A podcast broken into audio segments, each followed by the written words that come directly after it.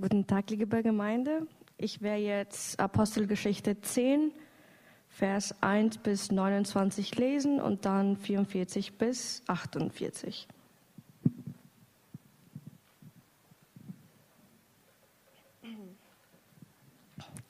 Der römische Hauptmann Cornelius. In Caesarea lebte damals ein römischer Hauptmann, der Cornelius hieß und im italischen Regiment diente. Er war ein Mann, der den Gott Israels ehrte und sich mit allen, die in seinem Haus lebten, zu ihm bekannte. Er tat viel für die Armen und betete treu zu Gott. Dieser Mann hatte eines Tages gegen drei Uhr nachmittags eine Vision. Er sah deutlich, wie ein Engel Gottes bei ihm eintrat. Cornelius, rief der Engel. Erschrocken sah Cornelius auf und fragte, was willst du, Herr? Da antwortete ihm der Engel, Gott hat deine Gebete gehört und weiß, wie Gutes du den Armen tust. Deshalb schick ein paar Leute nach Joppe. Sie sollen sich dort nach einem Simon Petrus erkundigen und ihn bitten, zu dir zu kommen. Er wohnt gerade bei dem Gerber Simon, dessen Haus am Meer liegt. Gleich nachdem der Engel gegangen war, rief Cornelius zwei seiner Diener zu sich, außerdem einen Soldaten, der wie Cornelius dem jüdischen Glauben nahestand und zu seinem persönlichen Schutz eingesetzt war. In einem ihnen erzählte er alles, was er eben erlebt hatte und sandte sie nach Joppe. Petrus hat eine Vision. Als sich die Boten am folgenden Tag schon der Stadt Joppe näherten, stieg Petrus auf das flache Dach des Hauses, um dort ungestört zu beten. Er war grade, es war gerade um die Mittagszeit und Petrus bekam Hunger und bat um etwas zu essen. Während man seine Mahlzeit zubereitete, hatte er eine Vision. Petrus sah, wie sich der Himmel öffnete und etwas herabkam, das wie ein großes Leinentuch aussah. Es wurde an seinen vier Ecken zusammengehalten und so auf die Erde heruntergelassen. In dem Tuch waren alle möglichen Arten von vierfüßigen Tieren und Kriechtieren, aber auch von Vögeln. Alle diese Tiere sind für Juden unrein und dürfen deshalb nicht gegessen werden.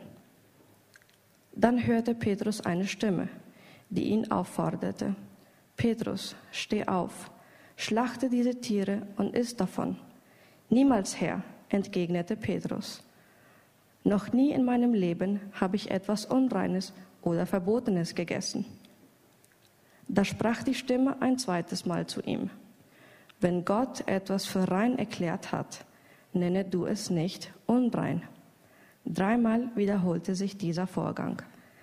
Gleich darauf wurde das Tuch mit den Tieren darin wieder in den Himmel gehoben. Petrus verstand nicht, was diese Erscheinung bedeuten sollte. Aber während er noch überlegte, klopften die Boten von Cornelius an die Haustür. Sie hatten sich bis zum Haus von Simon, der Gerber, durchgefragt. Wohnt hier ein Mann, der Simon Petrus heißt? erkundigten sie sich. Petrus dachte noch immer über die Vision nach. Als der Heilige Geist zu ihm sprach, Hör zu, unten sind drei Männer, die zu dir wollen. Geh hinunter und reise mit ihnen. Du brauchst keine Bedenken zu haben, denn ich habe sie gesandt. Petrus ging hinunter. Ich bin der, den ihr sucht, sagte er. Warum seid ihr hierher gekommen? Sie erwiderten. Moment.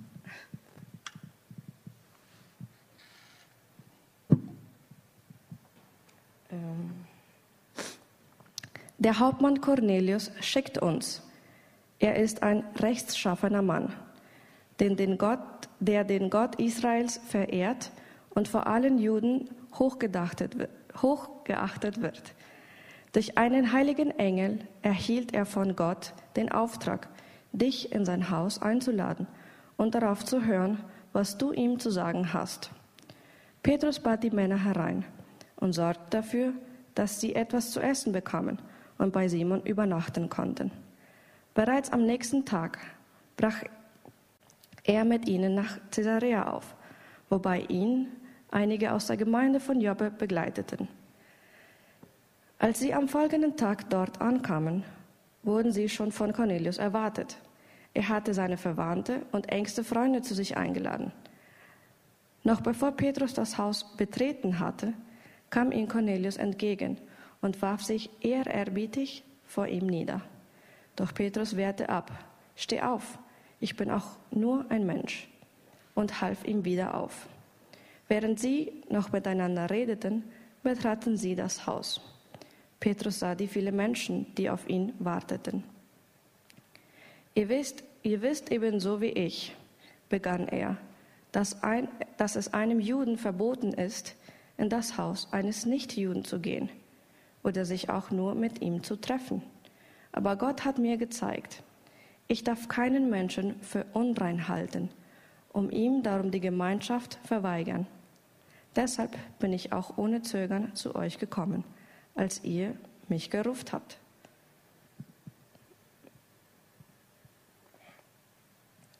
Menschen aus anderen Völkern werden in die Gemeinde aufgenommen. Petrus hatte seine Rede noch nicht beendet. Da kam der Heilige Geist auf alle, die ihm zuhörten. Die jüdischen Christen, die mit Petrus gekommen waren, konnten es kaum fassen, dass Gott auch Nichtjuden den Heiligen Geist schenkte. Denn sie hörten, wie die Menschen in fremden Sprachen redeten und Gott lobten. Da wandte sich Petrus an seine Begleiter. Wer könnte ihnen jetzt noch die Taufe verweigern? wo sie genau wie wir den Heiligen Geist empfangen haben. Und er ließ alle auf den Namen von Jesus Christus taufen. Danach baten sie Petrus, er möge noch einige Tage bei ihnen bleiben. Danke.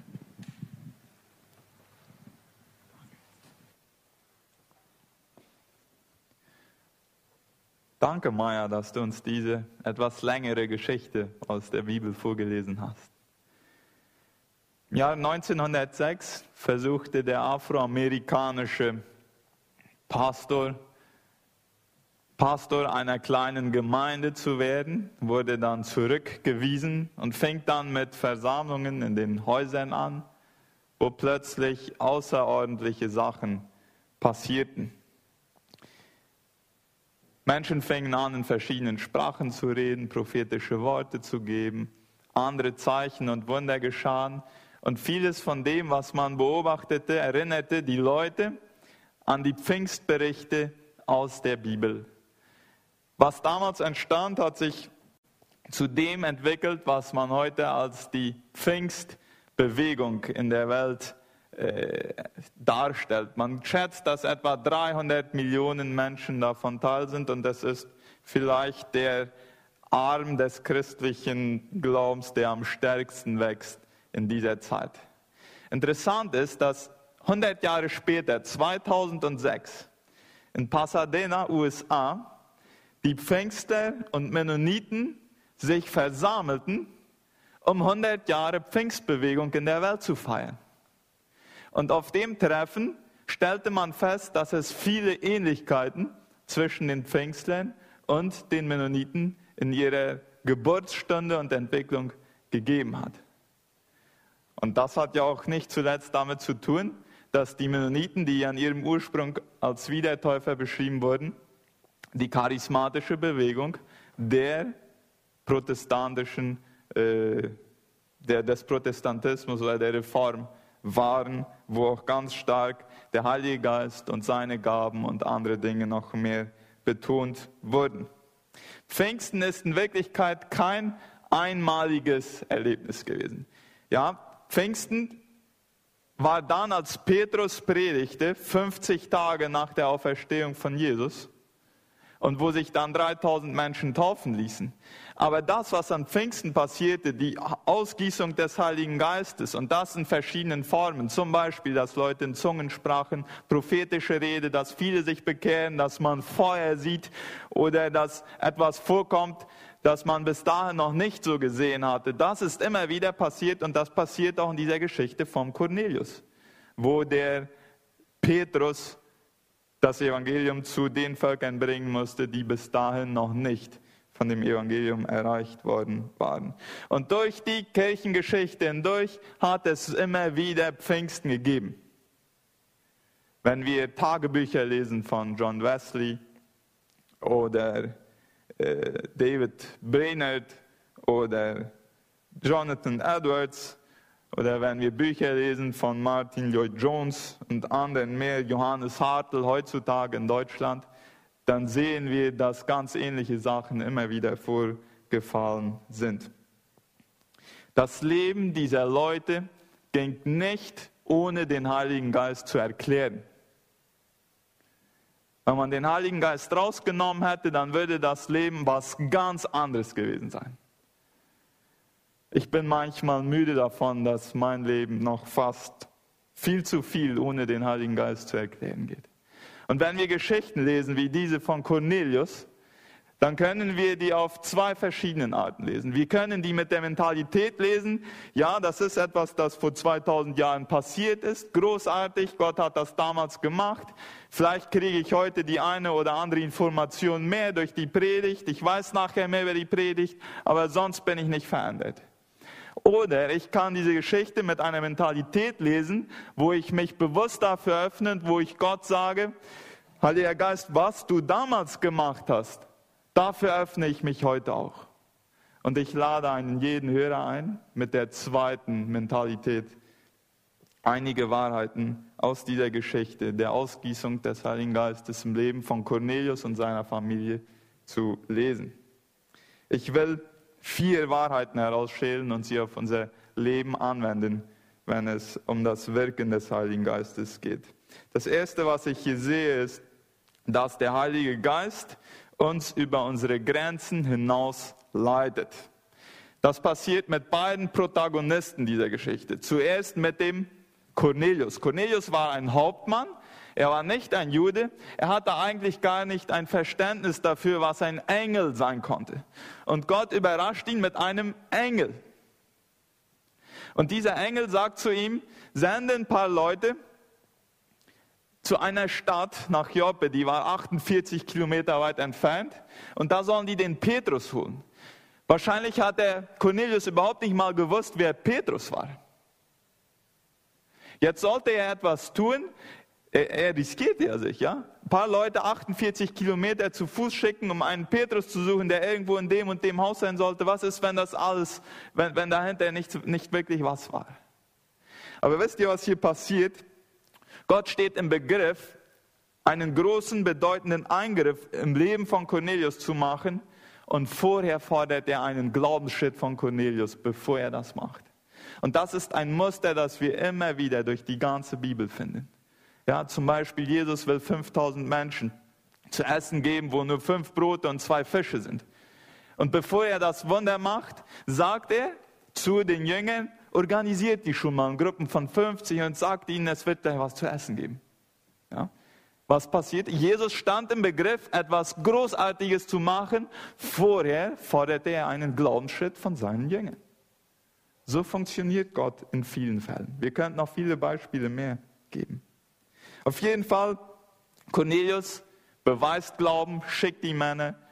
Und dann kommt der Petrus. Und der Petrus tut mir eigentlich ein bisschen leid in dieser Geschichte, weil der wird so extrem aus seiner Box herausgeführt vom Heiligen Geist, dass es beinahe schmerzlich ge ge gewesen sein muss für ihn. Ja, der, der Petrus betet oben auf dem Dach, weil da konnte er allein sein. Er ist eigentlich schon hungrig, es ist 12 Uhr mittags. Vielleicht hat er schon gerochen, wie, wie der Dampf vom, vom Mittag, das vorbereitet wurde, gemacht, äh, in, in seine Nase hineinzog. Und dann lässt Gott so ein Laken oder so ein Stoff lauter Tiere runterkommen in einer Vision. Und die Juden haben ja ganz genau Vorschriften, die basieren auf Vorschriften des Alten Testaments, was sie essen dürfen und was sie nicht essen dürfen. Und die nehmen das sehr, sehr ernst. Man nennt das auch Koscher. Ja? Äh, koscheres Essen und nicht koscheres Essen. Und Gott zeigt ihm da Tiere, die ein Jude, ein orthodoxer Jude niemals essen würde. Und sagt zu Petrus, iss. Und Petrus sagt, nein. Leute, die die Kultur der Juden etwas mehr studiert haben, die sagen uns, dass ein Mann, ein Jude, jeden Morgen betete, ein dreifaches Dankgebet. Man soll ja mit Danken anfangen, nicht wahr? Der sagte, ich danke dir, Gott, dafür, dass ich kein Sklave bin, dass ich kein, keine Frau bin und dass ich kein Heide bin. Ja, die größten drei Übel, die es geben kann. Ja. Äh, das meine ich nicht so, aber das hört sich so, wenn man das Gebet äh, hört. Ja. Und, und hier wurde eine Mauer, die auch Petrus aufgebaut hatte zwischen seiner Kultur und den anderen Kulturen, die fängt Gott an, an, an zu rütteln und abzubrechen. Mein Vater erzählte mir kürzlich, dass seine wahrscheinlich Ur-Ur-Urgroßmutter eine Jüdin ist. In äh, Russland war eine, also als unsere Vorfahren in Russland lebten, war ein ein, ein jüdischer Händler, wir würden ihn vielleicht Makatero nennen, der kam immer mit seinem Wagen einmal im Jahr durch die, durch die mennonitischen Kolonien, um seine Ware zu verkaufen.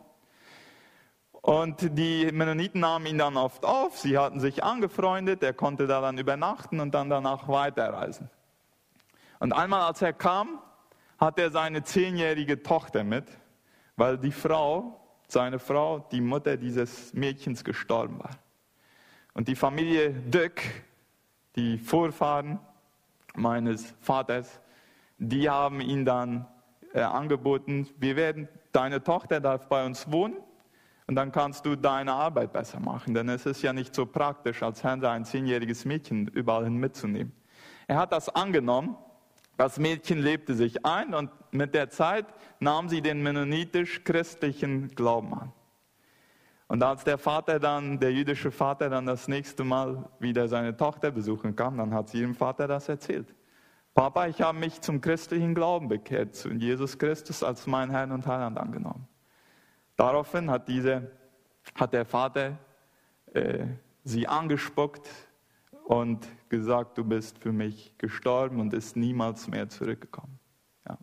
So, dieses Mädchen hat nachher einen ihrer wie soll, wie soll ich sagen, Stiefbrüder geheiratet und das ist dann mehrere Generationen äh, danach bin, ist dann irgendwann mein Vater und dann ich auch gekommen. Aber mein Punkt von dieser Geschichte ist, das illustriert nur, wie, wie groß und wie schlimm das für Personen, aus, die, die aus jüdischem Hintergrund kommen, dass wenn sie herausgefordert werden, mit Menschen, die nicht ihre Glaubensart und ihre Tradition haben, in Kontakt zu treten. Und genau das wagt der Heilige Geist sich hier mit Petrus zu tun. Was nicht sehr viel zu seiner Sympathie wird beigetragen haben, ist, dass der Cornelius noch Teil eines Systems war. Ja, eines Systems, das die Juden unterdrückt hat. Er war ja Hauptmann. Er war Teil der, der Militäreinheit von den Römern die dafür sorgten, dass die Juden ja auch schön brav ihre, ihre hohen Steuern zahlen mussten und so weiter. Obwohl er sehr viel Gutes tat auf persönlicher Ebene, war seine Position als, als Hauptmann nicht sehr beliebt unter den Juden. Als Petrus dann dieses Bild sieht von den Tieren, die ein Jude niemals essen würde, sagt er einen, einen sehr interessanten Satz. Er sagt, nein, Herr. Ja, interessante Kombination von Wörtern. Ja, die widersprechen sich eigentlich. Entweder du bist mein Herr und ich sage ja, oder du bist nicht mein Herr und ich sage nein. Aber ich kann nicht nein, Herr sagen. Also das zeigt den inneren Konflikt, den das in Petrus ausgelöst hat, diese Vision. Und dann, als Petrus dann irgendwann doch so weit ist, der Heilige Geist sagt zu ihm, da unten, da warten drei Männer, die werden dich mitnehmen. Dann, um, um sicher zu gehen, nimmt Petrus sechs andere Juden mit, damit sie ihm helfen zu kontrollieren, dass er auch ja keinen Fehler macht, wenn er zu diesen Heiden ins Haus hineingeht. Und dann die Einleitung der Predigt von Petrus. Also mit dieser Einleitung werden wir alle durchgefallen im Examen, der Examenpredigt im Center. Wie war die Einladung? Was, war, was waren seine ersten Worte? Ja, wie ihr wisst, darf ich als Jude eigentlich nicht in euer Haus kommen, weil ihr seid eigentlich unrein für mich. So ungefähr sagt er das. Ja. Eine sehr schlechte Einleitung, um zu predigen. Der Heilige Geist fordert Petrus extrem stark heraus, religiöse Formen und Traditionen zu überschreiten, damit Menschen gerettet werden können.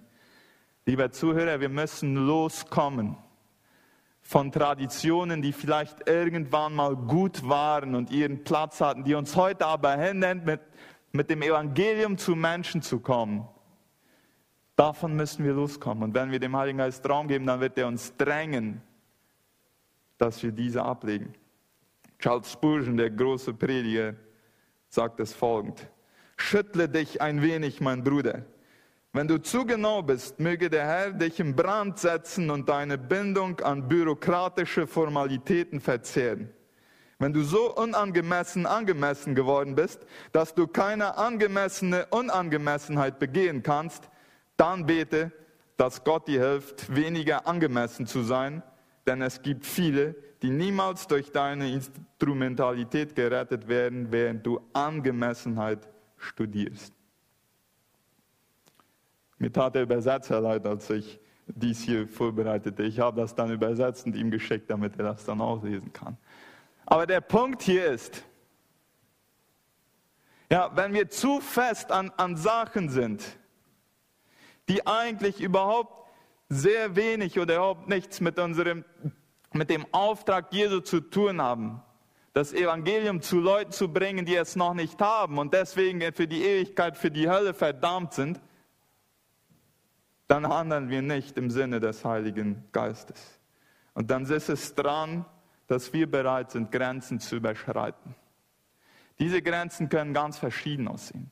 Das kann auch bedeuten, immer wieder vielleicht innere Hemmungen zu überwinden, damit andere, die Gott noch nicht kennen, das Evangelium hören. Als ich vor, einige, vor, vor etwa zehn Jahren im christlichen Dienst einen freiwilligen Dienst macht in der Herberge, hier ganz in der Nähe, hatte ich einmal die Gelegenheit, einige Eltern der Kinder, die wir da betreuten, zu besuchen. Und die wohnten in den Chacaritas. Und ich fuhr dann zum ersten Mal da hinein. Ich, wir fuhren mit einem, keine, mit einem kleinen Bus, mit einer Kombi, in die ganz engen Straßen. Und es wurde mir alles unheimlich zumute. Und die Leute sagten mir noch, hier wagt sich eigentlich niemand hinein, der nicht mit einer guten Anzahl von Polizisten umringt wird. So unsicher ist das hier. Ich sorgte dafür, dass ich auf keinen Fall mich mehr als einen Meter von, von einem von diesen Leuten ent, ent, entfernte, denn sie sagten, und, und, meine Frage war dann auch, äh, und, und wie, warum wagen wir uns hier rein? Na, sie sagten, uns kennen die schon, deswegen werden die uns nichts tun. Ich habe dann nachher überlegt, irgendwann hat irgendwer Grenzen überschritten, damit Kinder aus dem Loch in diese Herberge kommen und jeden Tag das Evangelium zu hören bekommen. Gott sei Dank für diese wunderbaren Projekte, von denen wir Teil sein dürfen. Wenn du heute gläubig bist, ist das, weil irgendjemand irgendwann mal Grenzen überschritten hat und dich erreicht hat und deine Vorfahren.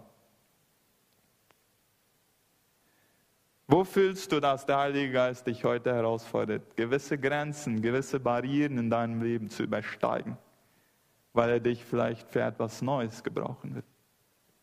Ich kann die Antwort nicht geben, das muss ein jeder mit Gott klären. Eine zweite Sache, die ich herausheben will aus dieser Geschichte von Cornelius ist, dass der Heilige Geist immer wieder auf ganz überraschende Weise wirkt. Und hier sind eine ganze Menge Überraschungen in der Geschichte. Ja, da haben wir erstmal, dass, dass der Heide Cornelius von einem Engel überrascht wurde. Und dann bei Cornelius, äh, bei, bei Petrus, Entschuldigung. Petrus gerät in Ekstase. Ja, also da fängt es schon mal an mit, dem, mit, mit der Überraschung. Das ist tatsächlich das Wörtchen, das da genannt wird, auch im Urtext im Griechisch, Ekstase. Das war der Zustand, in dem Petrus da auf dem Dach war, als er betete. Und dann kriegt er nicht nur einmal, sondern dreimal diese man, er, er, er, muss so gefühlt haben, eine sündhafte Vision von Gott vorgehalten. Es ging in seinem Konzept niemals rein, dass Gott ihn auffordern würde, unreine Tiere zu essen. Gott hat komplett seine Box gesprengt. Und dann standen da drei Männer vor der Tür, alles Heiden, die, und einer davon war ein Soldat. Ja, und das in einer Zeit, wo Christen verfolgt wurden. Und der Heilige Geist sagt zu Petrus, geh mit diesen Männern mit. Also das hat der Petrus alles nicht so geplant. Und dann fängt er irgendwann an zu predigen nach seiner wunderbaren Einleitung im Haus von Cornelius. Hat er sich eigentlich drei Punkte aufgeschrieben, die er predigen wollte. Und beim ersten Punkt unterbricht der Heilige Geist ihm. Keiner passt mehr auf. Ja, wenn ein Prediger etwas nicht mag, dann ist es, dass die Zuschauer, die Zuhörer alle abgelenkt werden und nicht mehr zu horchen, was er sagt. Ja, es gibt immer wieder diese Pärchen, wenn die heiraten, die glauben, dass die Fotos und Videos viel wichtiger sind als die Hochzeit an für sich. Und dann ist bei der Trauung, dann stehen da so fünf Leute alle mit ihren Kameras und das Schlimmste sind die Drohnen, die dann darüber fliegen und alle schauen dahin und ich muss irgendwie versuchen, meine Predigt zu machen und die Leute, die Aufmerksamkeit der Leute zu gewinnen und das fühlt sich nicht so gut an. Ja? Falls irgendwer von euch nochmal heiraten will, dann äh, äh, denkt bitte daran, wenn ihr mich einladen wollt. Und der Petrus, der muss das ja mal aushalten. Der muss das aushalten. Der Heilige Geist kommt, keiner passt mehr auf. Einer fängt an, Zungen zu reden, das ist ein prophetisches Wort. Und was sonst noch alles passiert, haben wir nicht in Einzelheiten aufgeschrieben. Aber dann denke ich auch manchmal viel zu oft, haben wir vielleicht einen guten Gottesdienst gehabt. Wir haben viel gute Informationen weitergegeben. Wir wissen ein bisschen mehr nachher als vorher. Aber unser Herz ist genau so geblieben und wir sind nicht verändert rausgegangen. Und dann denke ich doch, Heiliger Geist, unterbrich uns doch auch mal so, wie du den Petrus unterbrochen hast. Und dann bin ich auch bereit, meine Predigt zu nehmen und wegzulegen wenn du mein Programm durchstreichen willst. Und ich will mich dir unterordnen. Wir Menschen, wir haben eine natürliche Resistenz, uns aus unseren Boxen, aus unseren, wie wir glauben, dass Gott und der Heilige Geist wirken sollte, uns da hinauszuleiten. Als Petrus nachher zurück zu der Gemeinde in Jerusalem kam, dann haben die Juden ihn sehr stark kritisiert.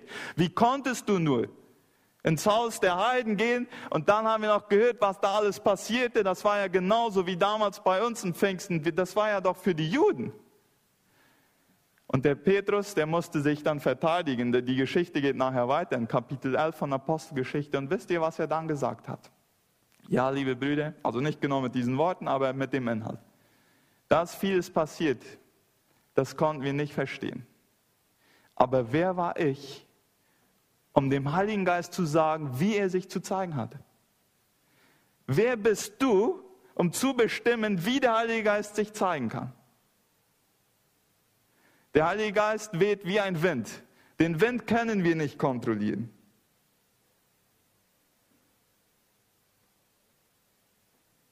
Am Pfingsten war die Reaktion sehr divers auf die Ausgießung des Heiligen Geistes.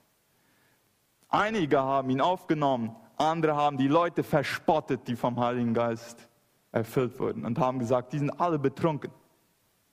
Zu welchen hättest du gehört? Ich habe damals oft die Gemeinden und die Christen kritisiert, die, wenn füreinander gebetet wurde, die dann manchmal auf den Rücken gefallen sind. Bis es mir selber passiert.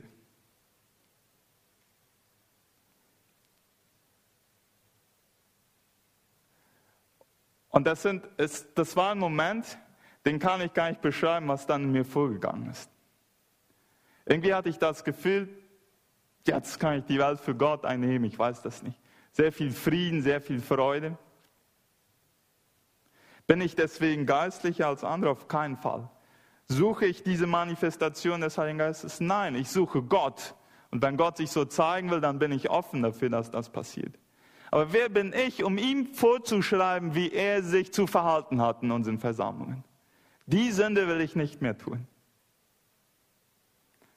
Petrus wurde extrem herausgefordert und aus seiner, er musste aus seiner Box herauskommen, um das Wirken des Heiligen Geistes nicht zu bremsen. Und ich bin dankbar dafür, denn vielleicht sind deswegen irgendwann wir auch zum Glauben gekommen, weil da, wir sind ja nicht Juden, wir, sind ja, wir gehören ja auch zu den nicht-jüdischen Völkern, zu den Heiden, wo dann irgendwann der Glaube auch zu uns gekommen ist. Eine dritte Sache, die ich finde, ist, dass die Erfahrung mit dem Heiligen Geist uns hilft, Gott besser zu verstehen. Wir bauen unseren Glauben nicht auf Erfahrungen, wir bauen ihn auf der Wahrheit, die wir in der Bibel finden. Aber dementsprechende Erfahrungen werden kommen, wenn wir unser Leben danach ausrichten, was wir lesen. Und hier haben wir etwas, etwas, das mich fasziniert. Petrus, der kannte das Alte Testament. Der hatte die, die, die Bibel studiert, der wusste, was da drin stand. Der wusste sehr gut all die Stellen, wo Gott schon mal gesagt hatte, dass es in seinem Plan ist, dass seine rettende Botschaft für alle Völker ist. Petrus war auch dabei, als Jesus ihm sagte, ihr sollt alle Völker zu Jüngern machen. Aber bevor der Heilige Geist ihn nicht am, am, am Kopf zu halten kriegt und sagt, jetzt gehst du doch mal hin, hat er das in seinem Herzen noch nicht wirklich angenommen. Wenn er ein Examen darüber geschrieben hätte, dann würde er gesagt haben, ja, Gott hat seine rettende Botschaft für alle. Aber sein Leben spiegelte das nicht wider, weil es noch nicht in sein Herz vorgedrungen war.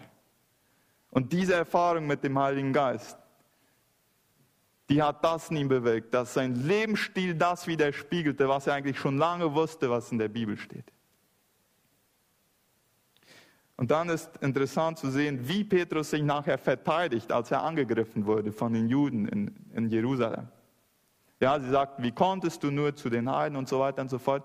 Petrus hätte können das eine systematische Auslegung vom Alten Testament machen und von der Bibel her erklären, warum es Gottes Absicht war, dass diese Heiden jetzt auch vom Heiligen Geist erreicht werden sollte. Aber das hat er nicht getan. Er hat einfach seine Erfahrung erzählt.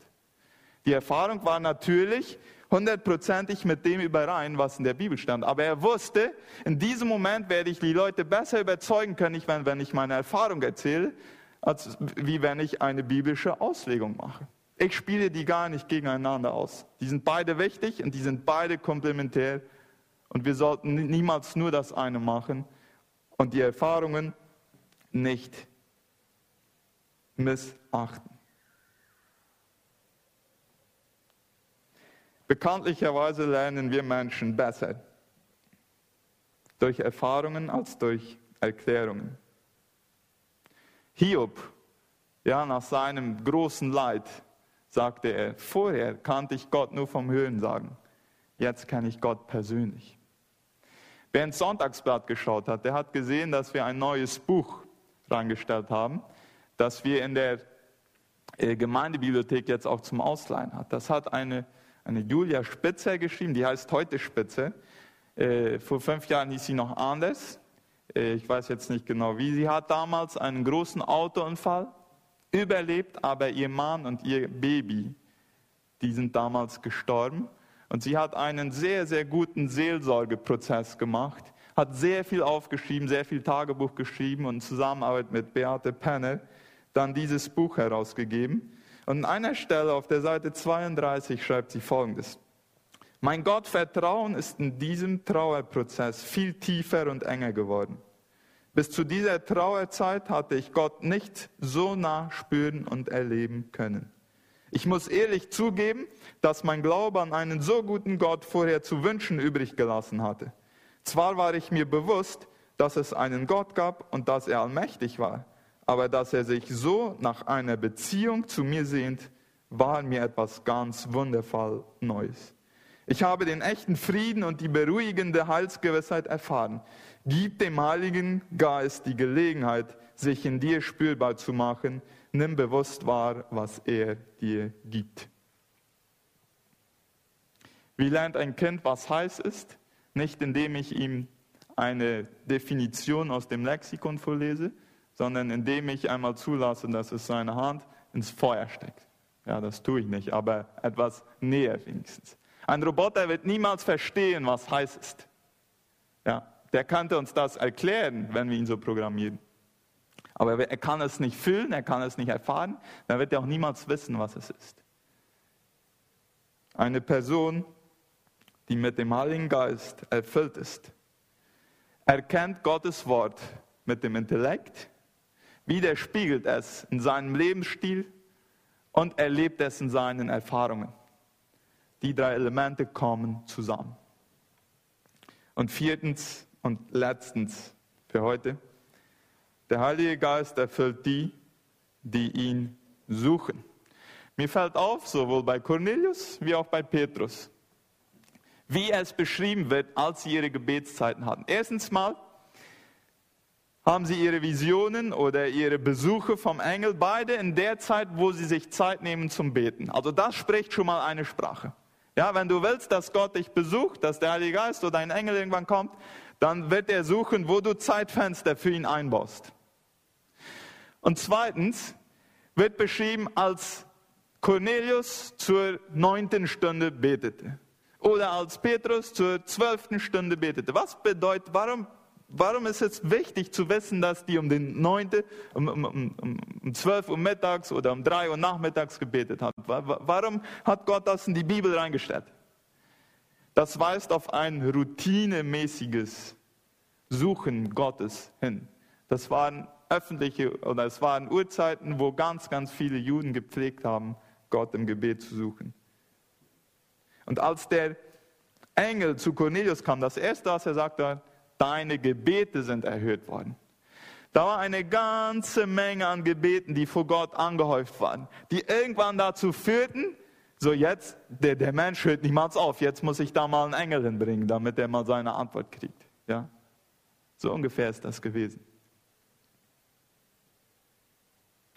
Wie viele unspektakuläre Gebetszeiten muss Cornelius gehabt haben, bis er diesen Besuch kriegte? Die Frage stellte ich mir, als ich diesen Text las. Wann hast du dich mal so gefühlt, dass deine Gebetszeit überhaupt nichts bringt in deinem Leben? Nichts passiert. Nichts passiert. Andere erleben so große Sachen, diese Zeugnisse, hier ein Engel, da spricht Gott, hier das, hier habe ich ein Feuer gespürt und ich fühle nichts. Manchmal habe ich gefragt, was redest du mir? Na, mach einfach weiter. Ja, mach es wie Cornelius. Dass, dass es immer mehr gibt, immer mehr gibt, bis Gott irgendwann sagt, der hört niemals auf. Jetzt werde ich den mal wirklich besuchen. Und was hat den Erfolg von der Pfingstpredigt oder es war ja von, von der Predigt des Petrus im Haus des Cornelius verursacht? Das waren zwei Elemente. Das erste war, und das ist uns bekannt, der Prediger hatte sich gut vorbereitet und sich vom Heiligen Geist leiten lassen. Aber da war noch ein zweites Element, das genauso wichtig war, dass der Heilige Geist da sein Werk tun konnte. Und was war das? Die Zuhörer hatten sich vorbereitet und waren mit einer offenen, mit einem offenen Herzen da und sagten, wir wollen hören, was du uns zu bringen hast. Die saßen, das Haus war voll, als Petrus kam. Und sie sagt zu Petrus, wir sind alle hier einfach um zu hören, was du uns sagen willst. So, wenn du willst, dass der Heilige Geist zu dir spricht während dem Gottesdienst, dann liegt das vielleicht zum Teil am Prediger, der muss sich vorbereiten, aber es liegt auch daran, wie du dich vorbereitest. Charles Spurgeon hat seine Bekehrungsgeschichte, man sagt 280 Mal erzählt bei seinen Predigten.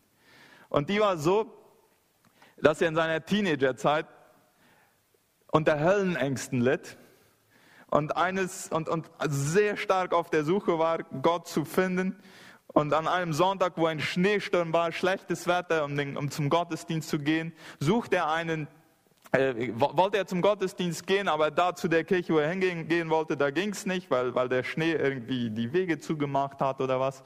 Dann ging er spontan zu einer kleinen Methodistenkirche. Und da sollte eigentlich ein Prediger kommen, der konnte nicht kommen dann. Dann stand einfach ein Mann aus der kleinen Versammlung aus, überall verstreut, so ein paar einzelne Menschen. Ein Mann, der keine gute Vorbereitung hatte, der kein gutes Bibelwissen hatte und fing an, über einen Text aus Jesaja zu predigen. Und mit einmal wurde Spurgeon davon gepackt. Und er konnte anfangen zu sehen, das Licht der Rettung in seinem Leben. Nach menschlichen Standards war das kein Gottesdienst, wo Leute sich bekehren könnten. Aber weil da jemand war, der extrem hungrig war nach der Gegenwart Gottes in seinem Leben, hat der Heilige Geist das Leben dieses Mannes verändert. Und der ist nachher für Millionen zum Segen geworden. Wir wollen gleich uns eine Popcorn-Gebetszeit nehmen. Das funktioniert so, dass äh, einfach von da, wo du bist, kannst in einem Satz oder in zwei oder in drei Sätzen etwas hörbar beten. Und das macht nichts, wenn es eine Weile still ist. Es macht auch nichts, wenn zwei oder drei gleichzeitig beten. Wir wollen zusammen, so wie das, eine gemeinschaftliche Gebetszeit haben, wo wir Gott darum bitten, sich bei uns zu zeigen. Und das so wie Herr Weichselberger es mal in einem Gebetstreffen sagte, lass es wieder Pfingsten werden, wo wir dafür beten wollen. Ja, weil wenn der Heilige Geist sich nicht zeigt, dann ist all das, was wir hier machen, nur ein Theater. Dann hilft das alles nichts. Wir können dann uns hier schön die religiösen Gewohnheiten immer wieder abspielen jeden Sonntag, aber das wird nicht wirklich was bringen. Was wir brauchen, ist die Kraft des Heiligen Geistes.